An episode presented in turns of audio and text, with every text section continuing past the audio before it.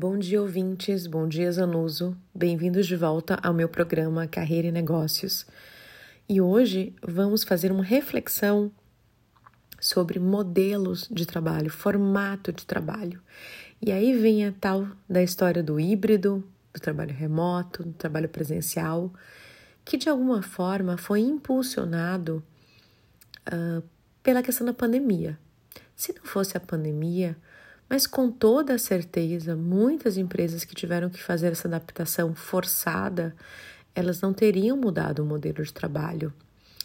Nós vimos uh, uma tentativa há muitos anos de conseguir, de fato, trazer uma certa flexibilidade para as pessoas. Por exemplo, se a gente pensa em São Paulo, que é uma cidade com uma grande dificuldade de mobilidade, deslocamento, Há muitos anos que as pessoas buscam esta flexibilidade para conseguir ter uma vida um pouco mais saudável e trazer sempre aquele modelo de qualidade de vida, ou seja, pessoal e profissional. Com a pandemia, o que, que aconteceu? As pessoas elas se viram com essa única solução nas mãos do trabalho remoto e as empresas, consequentemente, tiveram que ceder para essas pessoas que algum tempo já buscavam essa flexibilidade, mas não tinham uma razão, né? Ou seja, a razão foi poder se adaptar a um momento de pandemia, de vírus, onde o isolamento social não era mais uma opção, era uma obrigação. A partir disso, o que, que aconteceu? As pessoas começaram a se acostumar com esse modelo mais flexível. E esse modelo mais flexível trouxe o work from anywhere, trabalho de qualquer lugar, de qualquer forma. Ou seja, o meu trabalho ele funciona sob demanda, sob resultado, aquilo que eu preciso entregar, que não necessariamente eu preciso estar no escritório para entregar, eu posso entregar online, eu posso entregar à distância, eu posso entregar em outros modelos. Mas o que que acontece?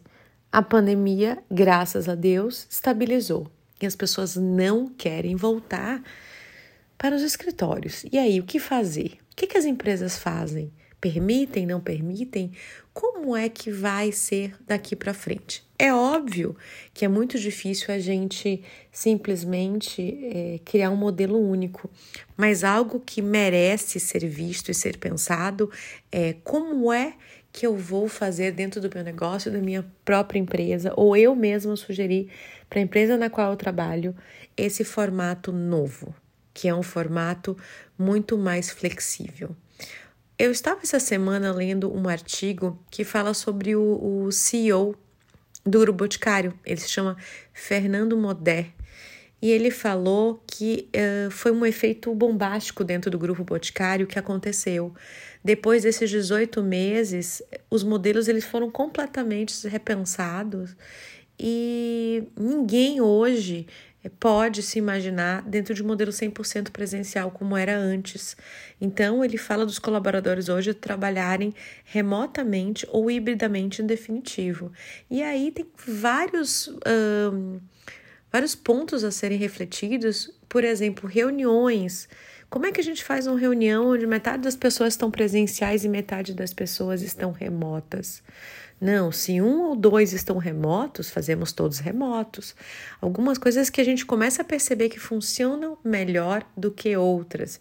Se a gente tem que fazer algum treinamento, o ideal é que a gente faça um treinamento 100% digital, o que a gente traga todo mundo presencialmente com todos os cuidados necessários. Ou seja, é, a gente começa a perceber que essa mistura de uma reunião onde tem pessoas de um jeito e de outro, ou de treinamentos que tem uma pessoa de um jeito e de outro, sempre acaba hum, atrapalhando ou, ou desqualificando quem está online. E a gente tem que manter essa pessoa que está online qualificada. Por quê? Porque quem está online hoje é respeitado, é visto, entrega resultado e tem um posicionamento importante. Um outro ponto que o CEO do Boticário trouxe é como hoje fazer a gestão dessas pessoas nesses três modelos de trabalho: remoto, híbrido e presencial. Então, não é só como vão se encontrar, mas como eu, líder, vou lidar com isso? Como é que eu posso, de alguma forma, estabelecer essa confiança em um modelo online e confiar nessa gestão à distância? E aí é óbvio que ele comenta coisas que são parecem ser óbvias, mas às vezes não acontecem, que é transparência, flexibilidade e entender que a tecnologia ela está a nosso favor. Que se não funcionou de um jeito, vai funcionar de outro. A gente precisa encontrar a forma de usar a nossa tecnologia, aquilo que a gente já tem acesso, para que possa nos ajudar nesse processo.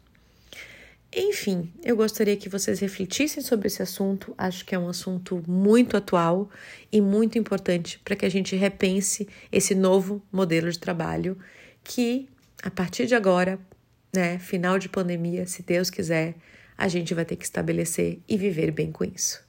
Meu nome é Cristina Dantas, eu sou consultora na área de desenvolvimento humano e organizacional e estou aqui todas as semanas para falar com vocês sobre temas importantes nessa área. Muito obrigado e ótima semana. Tchau, tchau.